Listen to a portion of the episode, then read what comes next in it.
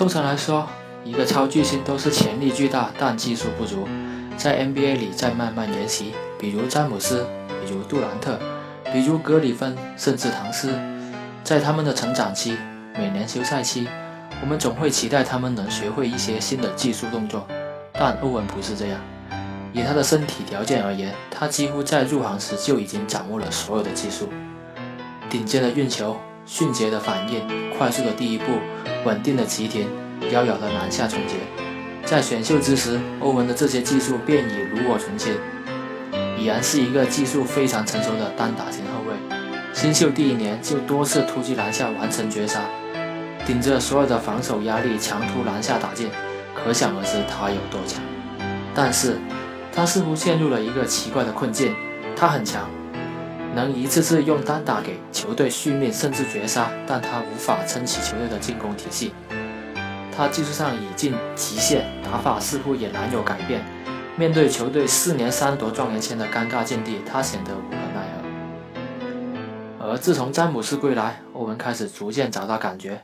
在最初的几年，这很难，因为他是球队唯一的球星。无论战术如何眼花缭乱，对方都会优先阻止他的进攻。在球场上，他会像一个磁铁一样，吸引所有的防守注意力。但有了詹姆斯，一切都不一样了。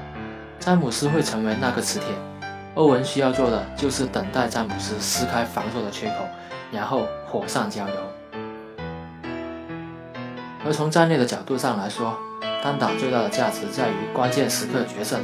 为了这样的时刻，球员需要保留单打的体力，而另一方面，球队还需要给他保持状态。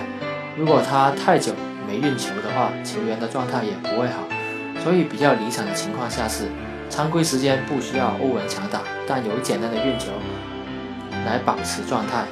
因此，我们看到，通常欧文并不执迷于出手，手风顺时投两个，心情好时打两个，更多的时候是跑动、传球、快攻，当做暖身练习。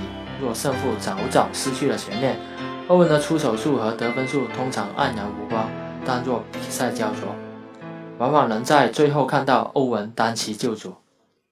把它拉长到一个完整的赛季，我们便看到，常规赛时因为养伤的关系，欧文时间较少，打得也比较随便。到了季后赛，欧文开始认真，进攻选择好了不少。直至总决赛，防守压力大增，欧文回归本色，一次次高难度进球，在最高的舞台上大放异彩。虽然和詹姆斯的养生理由不同，但殊途同归。至此。欧文终于成为一名比我想象中完美的关键时刻杀手。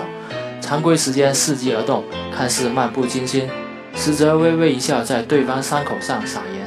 直至关键时刻，画风突变，单骑救主之后，骑士在努力的调整打法，进一步降低欧文的消耗。通过拆解他的技术动作，用掩护接球减少他正面过人时的消耗，用花式空切减少他运球变向的消耗。用提前出手减少他篮下终结的消耗，将欧文一连串的持球单打动作分解成各阶段，依次辅以其他手段代替，只用他最擅长也最省力的柔和手感。同时，对中距离的开发使得欧文更彻底地成为了三分线内无死角的得分手，任何位置都能攻击，有球无球都能胜任。他就悄无声息的跑动传球。展露着人畜无害的笑容，然后在你稍一失神的时刻，他会一击毙命，见血封喉。